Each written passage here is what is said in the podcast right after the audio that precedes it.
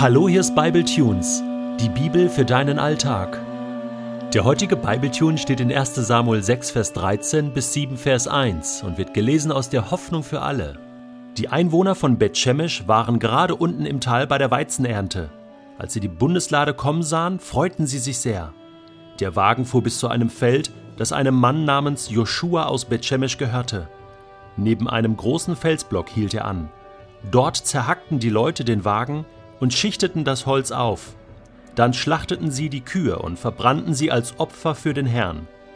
Einige Männer aus dem Stamm Levi hatten die Bundeslade und das Kästchen mit den goldenen Gegenständen vom Wagen genommen und stellten sie nun auf den Felsblock. An diesem Tag schlachteten die Leute von Bethshemesh noch viele Tiere, um sie dem Herrn als Opfer darzubringen.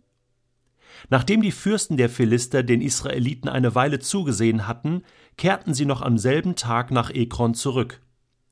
Nach der Zahl ihrer Hauptstädte hatten die Philister dem Herrn zur Wiedergutmachung fünf goldene Abbilder ihrer Geschwüre geschenkt, je eines für Aschdod, Gaza, Aschkelon, Gad und Ekron.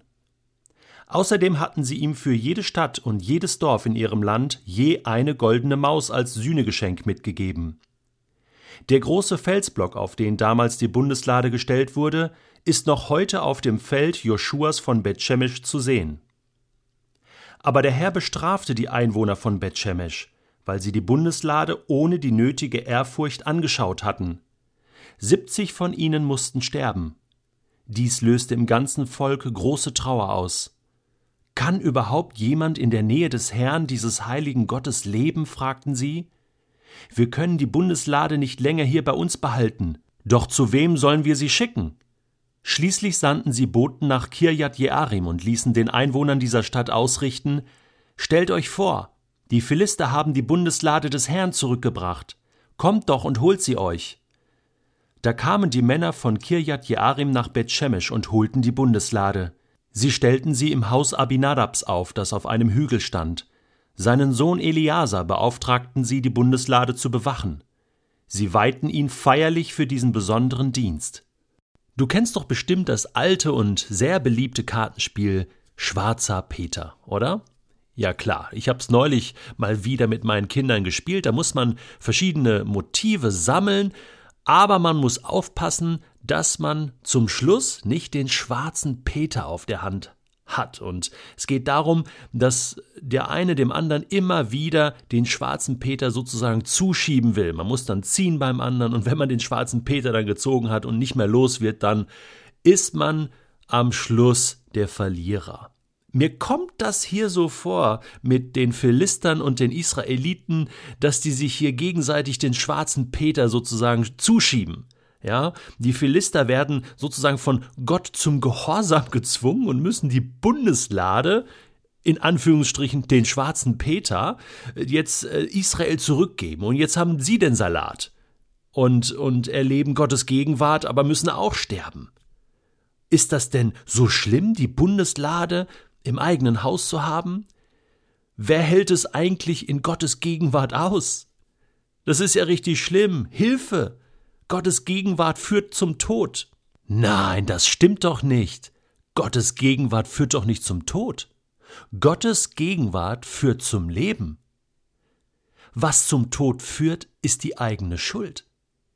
Ist der eigene Ungehorsam Gott gegenüber, das führt zum Tod.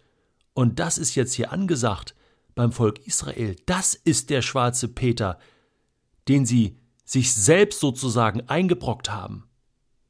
Paulus schreibt in Römer 6, Vers 23, die Sünde wird mit dem Tod bezahlt.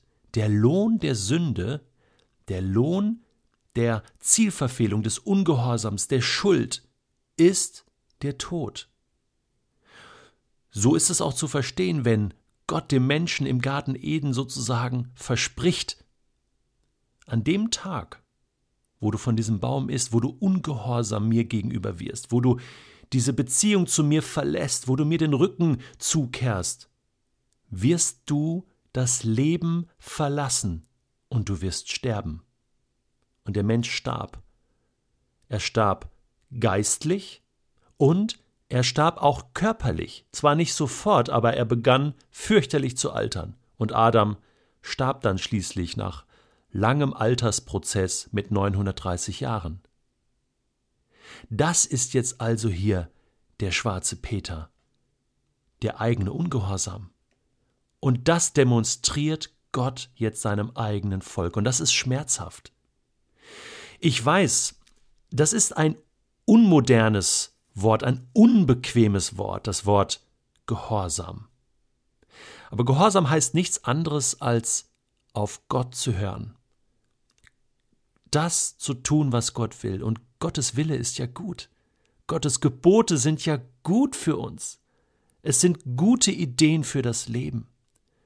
Und wenn wir sie nicht beherzigen, schneiden wir uns ins eigene Fleisch. Dann holen wir uns den schwarzen Peter, den schwarzen Peter ins Haus. Gehorsam. Ich möchte kurz darüber nachdenken. Ich muss dabei immer an Kinder denken, die an der Hand ihrer Eltern laufen. Das ist ein schönes Bild. Stell dir vor, ich gehe mit meiner kleinen Tochter spazieren und wir laufen einen Waldweg und kommen dann, das ist bei uns hier in der Gegend so, an der A5 vorbei. Es ist eine Autobahn. Und stell dir vor, meine Tochter reißt sich plötzlich aus meiner Hand und läuft Richtung Autobahn und ruft noch Papa, ich möchte jetzt so gern auf der Autobahn spielen. Da sind schöne Blumen und äh, ich möchte ein bisschen tanzen und das finde ich eine tolle Idee. Ich glaube, ich würde ihr diesen Freiraum nicht lassen. Denn das ist nicht gut für sie. Sie schwebt in äußerster Lebensgefahr. Ich würde ihr hinterherrennen und versuchen, sie festzuhalten. Und ich würde sie bestimmt nicht wieder loslassen. Und ich würde zu ihr sagen, sei mir jetzt gehorsam. Du bleibst jetzt hier. Ich muss deine Freiheit leider ein bisschen einschränken, weil du stirbst sonst. Das ist zu gefährlich. Und vielleicht würde ich sie so festhalten, dass es ihr weh tut. Ja, aus Liebe würde ich ihr ein bisschen wehtun. So ist das, auch mit Gott. Er muss uns aus Liebe ab und zu mal ein bisschen wehtun, uns durchrütteln, durchschütteln und sagen, hey, spinnst du eigentlich? Du bist in Lebensgefahr. Wenn du so weitermachst, dann stirbst du.